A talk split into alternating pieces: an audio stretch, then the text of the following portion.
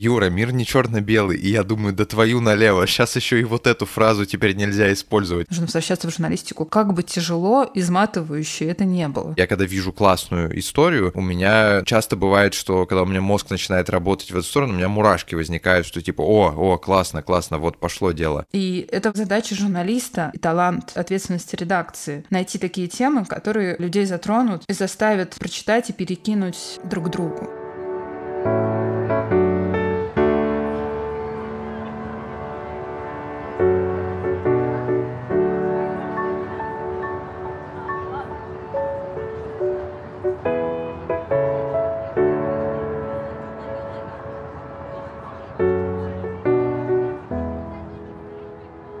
Всем привет, с вами подкаст «Цивиум» и его ведущие Катя и Дима. Этот эпизод про новые медиа, которые появились в России после 24 февраля 2022 года. Как они родились и чем живут сейчас, мы говорим с создательницей верстки Лолой Тагаевой и журналистом новой вкладки Иваном Макридиным. Для нас с Димой это были два довольно сложных разговора, и многое из них мы не смогли вставить в этот выпуск, чтобы не нарушать текущее законодательство на территории Российской Федерации. Но нам было важно поговорить с Лолой и Иваном, ведь мы сами являемся своего рода небольшим медиа и с интересом изучаем все, что происходит в этой сфере. Цивиум — это вдохновляющая история неравнодушных людей из разных городов России. Они меняют жизнь людей вокруг себя и влияют на то место, где живут, делая свой вклад даже в самые непростые времена. Мы выпускаем новые эпизоды раз в две недели. За пять сезонов нашими героями стали более ста жителей разных уголков нашей страны. Чтобы вдохновляться этими историями вместе с нами, подписывайтесь на Цивиум на любых подкастинговых платформах. Яндекс Музыки, Apple Podcasts, Pocket Casts, CastBox и всех остальных. Привет, я Лола Тагаева, я создательница, издатель и главный редактор «Медиа Верстка». «Медиа Верстка» появилась в апреле 2022 года. Это общественно-политическое издание, которое исследует и описывает, как функционирует общество в России. Оно было запущено как ответ на уничтожение независимых российских СМИ после 24 февраля. Я видела, как э, в России уничтожаются медиа, независимые медиа, в том числе в которых я работаю. Там еще было куча историй, связанных с самоцензурой. Другие медиа закрывались, и было понятно, что ну, вот, в общем-то, зло торжествует, и никакой ответной реакции нет. Было ощущение того, что вот этот размах бедствия и ответа, который независимая журналистика должна дать, они совершенно друг другу не соответствуют. Я вообще по складу характера человек, который, когда что-то плохое происходит, мне очень сложно ничего не делать. Ну, то есть я называю для себя внутри ничего не делать, когда ты лежишь на диване и страдаешь. Но в моем случае должен быть какой-то гневный ответ, праведный гнев, и это должна быть какая-то реакция, нужно вступить в борьбу если происходит что-то плохое. Три года назад Лола переехала в Прагу с годовалой дочерью. До переезда Лола работала в разных независимых СМИ. Она была репортером в «Новой газете», шеф-редакторкой и ведущей программы на телеканале «Дождь», организовывала фестивали гендерного просвещения и писала статьи в Deutsche Welle по вопросам гендерных проблем. А до недавнего времени наша героиня была автором и ведущей подкаста «Она сказала, он сказал» о диалоге между мужчиной и женщиной в мире меняющихся гендерных ролей. В Праге Лола сменила деятельность и запустила коммерческий проект по организации тренингов и лекций против мизогинных установок. Мизогиния в переводе с греческого – это ненависть к женщинам. Она проявляется в различных формах, включая ущемление прав женщин, насилие, сексизм, дискриминацию и предубеждение на основе пола. Это может проявляться в любых формах социального взаимодействия, в том числе и в профессиональной деятельности. Причем мизогиния – внегендерное явление. Психологи часто говорят о внутренней мизогинии, когда женщины принижают свою значимость и сами всячески транслируют эти установки. Я взяла перерыв в журналистике не потому, что я что-то боялась, а потому что у меня случилось первое и пока единственное профессиональное выгорание, когда я подумала, что все это бессмысленно. Я пытаюсь держать людей в адеквате, будучи редактором я отдела политики в независимых медиа. Все это становится только хуже и хуже и хуже. Я не вижу результата. Выгорание оно происходит, когда ты ну, делаешь что-то и не видишь в этом смысла. Мне показалось, что в этом уже нет никакого смысла в моей работе. Вторым направлением работы Лолы была борьба с гендерным неравенством и домашним насилием. В одном из интервью она шутила, что она – женщина из мусульманской патриархальной семьи, а это самый короткий путь к феминизму когда ты на собственной шкуре проживаешь отношение к себе как к сервис-зоне. Лола – создатель и организатор двух самых больших российских фем-мероприятий – Фемфест и Мейлфест. Фестиваль о гендерной грамотности с фокусом на женской повестке Moscow Fem Fest существует с 2017 года, а в 2020 году стартовал Male Fest, когда стало понятно, что необходимо пространство, где будут говорить про мужское и куда придут в том числе мужчины, которым не близка феминистская риторика. Я переключилась на вот эти остросоциальные проблемы, проблемы домашнего насилия, проблемы неравноправия, и этими вопросами занималась. И чем больше я этим занималась и изучала сама, в том числе как журналист, чтобы чтобы формировать программы, писать статьи и все остальное. Я понимала, что вот это все держится на культуре насилия сильных над слабыми, и культура патриархальная, культура милитаристская. До 24 февраля темы гендерного равноправия и недопустимости насилия, в том числе домашнего, были очень заметны в социальной повестке. Постепенно менялось общественное мнение, и об этом начали говорить уже не только либеральные медиа, но и IT-гиганты. О том, кто и как защищает права пострадавших от насилия в России и почему после 24 февраля 2022 года это стало особенно важно, мы говорим в нашем подкасте в эпизоде, который называется «Социальное партизанство. Как НКО борется с домашним насилием». Если вам близка эта тема, послушайте. Ссылку оставим в описании. После 24 февраля свою деятельность пересмотрели многие, в том числе и Лола. Возвращение в журналистику было для нее отчасти вынужденным, отчасти бескомпромиссным. Она посчитала это необходимым. Я понимаю кризис ценностей малых дел. Ты сидела месяц и думала, о чем ты сейчас будешь заниматься? Ты вот правда считаешь, что сейчас это важно? Нет, надо возвращаться в то, что ты всегда делала до этого. Нужно возвращаться в журналистику. Как бы тяжело, изматывающе это не было. У меня были какие-то представления о том вообще, а как медиа работают, а как они запускают развивается, что там нужно с этим делать. Поэтому я решила, что ну надо делать медиа. Все. Медиа нет, и они нужны. Я буду их делать. Особенность верстки в том, что ежедневные новости и актуальные истории рассматриваются редакцией через гендерную линзу, оптику, которая близка Лоле и ее коллегам. Гендер – это социальный конструкт, который определяет роли, поведение и ожидания, связанные с мужским, женским и другими гендерами, отличающимися от биологического пола. Гендер может быть изменчивым, а гендерная идентичность может не совпадать с гендером, назначенным при рождении. Если смотреть какие-то пропагандистские образы, да, вообще что такое гендер? Гендер — это такие представления о том, каким должен быть мужчина или какая должна быть женщина. Я каждый раз я задавалась вопросом, а зачем это нужно? Ну зачем нужно, чтобы мужчина был такой? Зачем нужно делать мужчину-защитника? Но после 24 февраля все стало на свои места. И быть э, военным — это быть настоящим мужчиной. Мы это видим, все эти баннеры в российских регионах. Или что убегать и уклоняться от мобилизации — это не по-мужски. Нужно понимать, что все, что говорится по-мужски, не по-мужски, очень сильно бьет по самооценке. И нужно понимать, что этот образ мужчины, вот эта самая традиционная российская маскулинность, она является тем самым топливом, мы это понимаем, и мы за этой темой внимательно следим, потому что образ, как бы, как я себя воспринимаю как мужчину, он очень чувствителен, и он очень легко манипулировать, что, собственно, власти делают. Лола и издательство «Верстки» придерживаются позиции, что манипуляция мужскими и женскими образами – одна из системообразующих проблем, и об этом важно говорить. Но еще важно говорить языком, понятным не только привычной узкой аудитории, но и новым читателям. В течение 22 года было несколько моментов, когда команда Верстки отмечала приток новых людей с другими представлениями и мнениями. Мы поняли, что эти люди — это люди из регионов России, которым важно понимать, а что там происходит. И в этом смысле мы сделали какую-то корректировку в языке, выборе тем,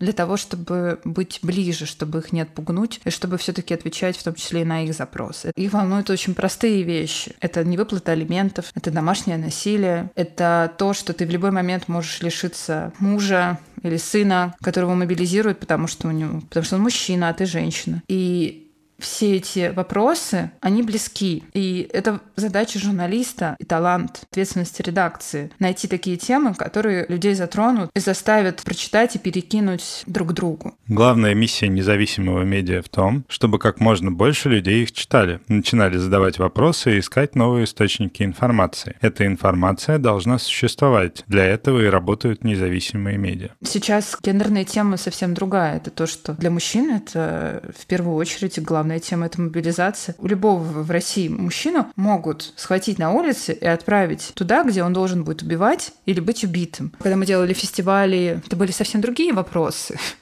Это были вопросы про почему мужчины живут на 10-12 лет меньше, почему они в пять раз реже обращаются к врачам, чувствительность мужчин, мужчин отцовство, вот это все.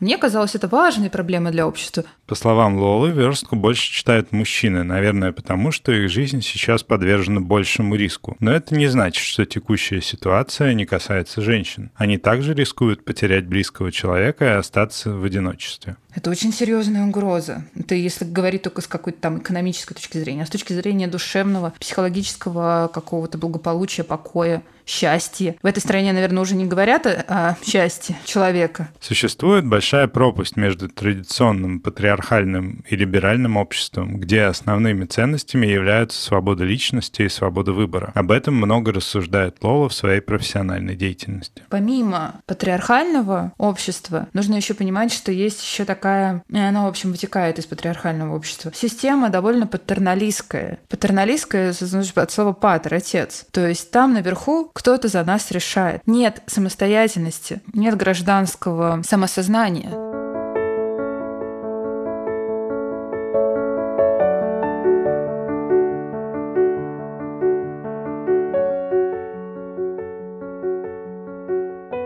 Наш второй герой сегодня – Иван Макридин, журналист, подкастер и один из основателей новой вкладки – независимого медиа о жизни в регионах после 24 февраля. Ивану 24 года.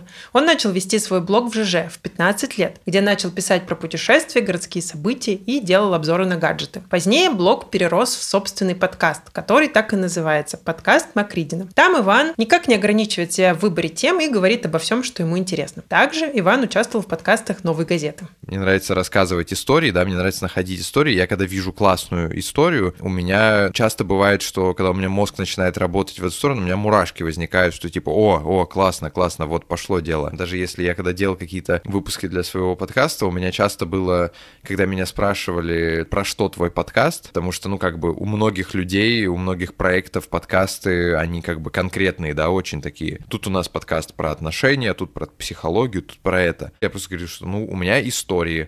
Я рассказываю истории, не ограничиваясь при этом еще как бы и Россией. То есть у меня отовсюду они были. И мне как бы первое на первое это как бы крутая история. Иван полюбил формат подкаста за его уникальную способность погружать слушателя в историю с помощью только голоса и звука. И это огромная работа, которая зачастую подразумевает полевые командировки и выезды в разные локации, где живут герои. Главный герой проводит спичкой, зажигает там сигарету, потом что-то наливает. В общем, вот какие-то такие вещи. Когда ты слушаешь какие какие-то подкасты американские, ну, как бы туда люди ездят, куда-то они поехали, и они поехали, чтобы записывать подкаст, да, то есть они как бы понимают, зачем они едут, они там, я не знаю, полевую запись делают дольше, чем, чем обычно, потому что нужно, чтобы люди слышали на всякий случай, вдруг пригодится вот такая запись, как ты идешь, как ты здороваешься с гостем, как вот это вот все. Новая вкладка с ее документальным подходом стала для Ивана еще одним приложением его интересов в журналистике. Линза этого медиа – регионы и неоднозначные истории истории, которые помогают безоценочно разбираться в том, что происходит в России после 24 февраля. То, что меня возбуждает больше всего, и то, что мое личное ощущение, возможно, со мной команда не согласится, или они скажут, что это очень,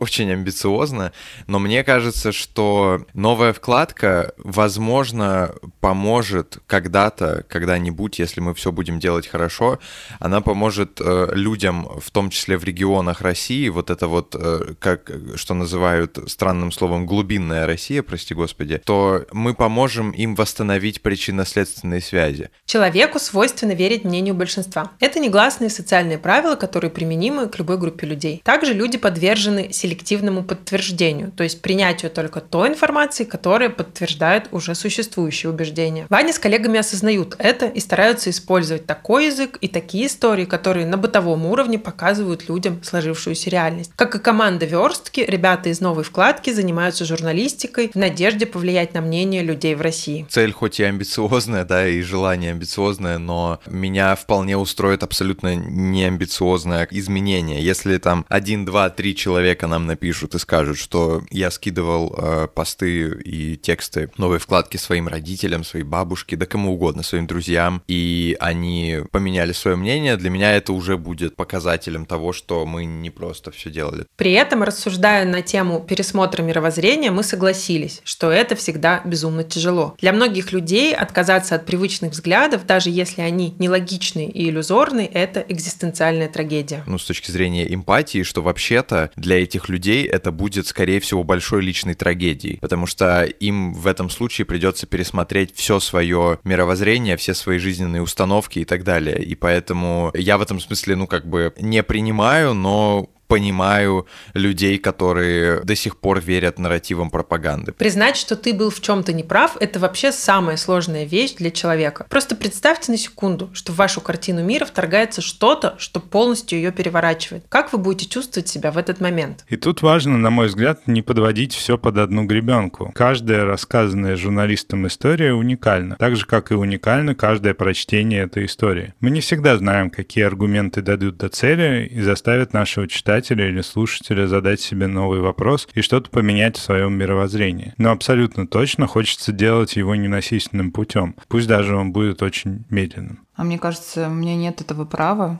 и мне вообще кажется, что ни у кого нет права давать моральную оценку друг другу, потому что ты не знаешь, в каких сапогах э, находится тот человек. Можешь ли ты считаться членом гражданского общества, если ты осознаешь, что происходит, но при этом ты ничего не делаешь? Это правда сложный вопрос. Для кого-то вызов уже просто не сойти с ума, не слиться, не попытаться уйти в позицию «все не так однозначно». И не поступиться внутри себя какими-то своими принципами и продолжать внутри себя, внутри своей семьи, внутри своих друзей, для своих детей продолжать продолжать называть белое белым, черное черным, для кого-то это уже достаточно большой вызов. Фраза «не все так однозначно» стала основополагающей в пропагандистских кругах и табуированной в оппозиционных. Но что делать, когда не все события нам понятны, и наше внутреннее представление отличается от черно-белой картины? Я вспомнил свою реакцию, когда, опять же, я смотрел интервью Оскара Кучеры Дудю, и он там постоянно повторял фразу, что типа «Юра, мир не черно-белый», и я думаю, да твою налево, сейчас еще и вот эту фразу теперь нельзя использовать, Хотя какое-то время назад у меня даже, ну, как бы, я делал свой подкаст, и, в общем, у меня одно из критерий э, моих каких-то историй, которые я выбирал, было, в общем, что мир не черно-белый, выбирай не черно-белые истории, да, вот, поэтому, да, в этом смысле, конечно, то есть есть какие-то черно-белые вещи. Редакция новой вкладки придерживается позиции рассказывать большие документальные истории.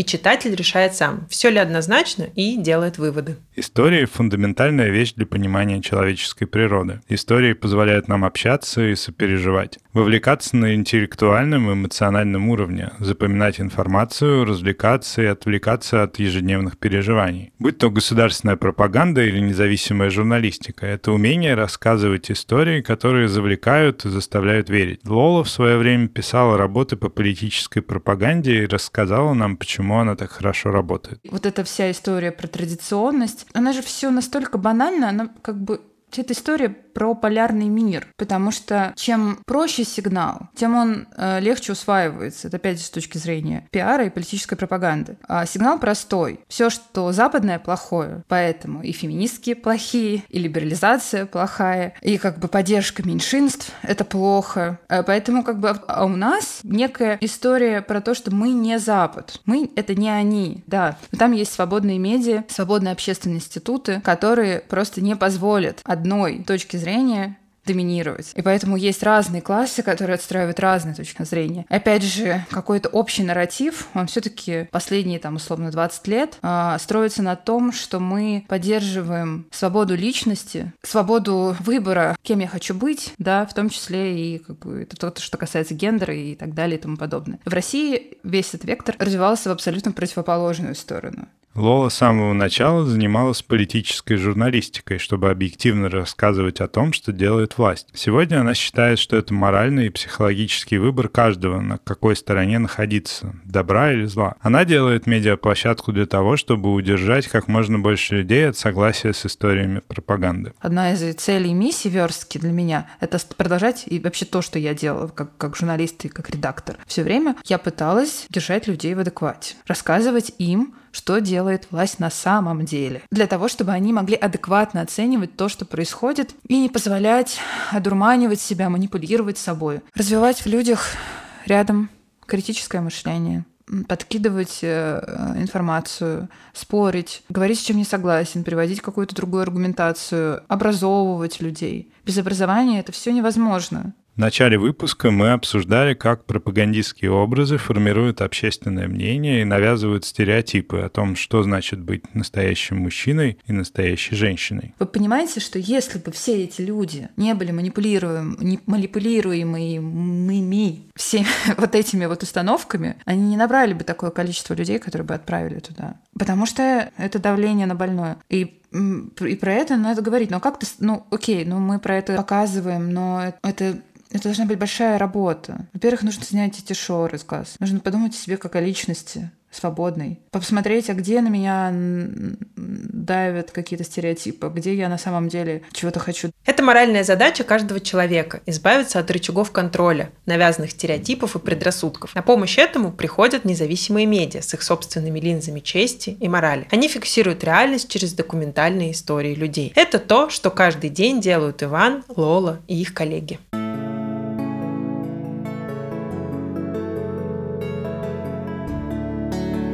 Завершая этот эпизод, хочется поблагодарить Лолу и Ивана за глубокий и честный разговор.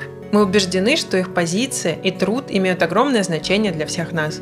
Люди, которые работают в независимых медиа, имеют возможность выбирать истории, создавать нарратив, позволяя читателю самому делать выводы. И хотя независимые медиа подвержены личным взглядам, так же, как и любая другая человеческая деятельность, они могут говорить без цензуры и отстаивания чьих-то интересов. Лола и Ваня видят свою миссию в том, чтобы рассказывать истории и тем самым развивать в людях критическое мышление и аргументацию. Мы в подкасте «Цивиум» видим свою миссию в том, чтобы своими историями вдохновлять наших слушателей тоже делать мир вокруг себя чуточку лучше. Вы слушали подкаст «Цивиум» и с вами были его ведущие Катя Дыба и Дима Петров. Спасибо, что были с нами. Тем, кто слушает нас впервые, хотим сказать, что вы можете следить за нами на всех стриминговых платформах ВКонтакте, Ютубе, Яндекс.Музыке и в нашем Телеграм-канале. А чтобы еще больше людей могли нас послушать, поставьте нам звездочки в приложении Apple Podcasts. Спасибо и до встречи через две недели. Всем пока.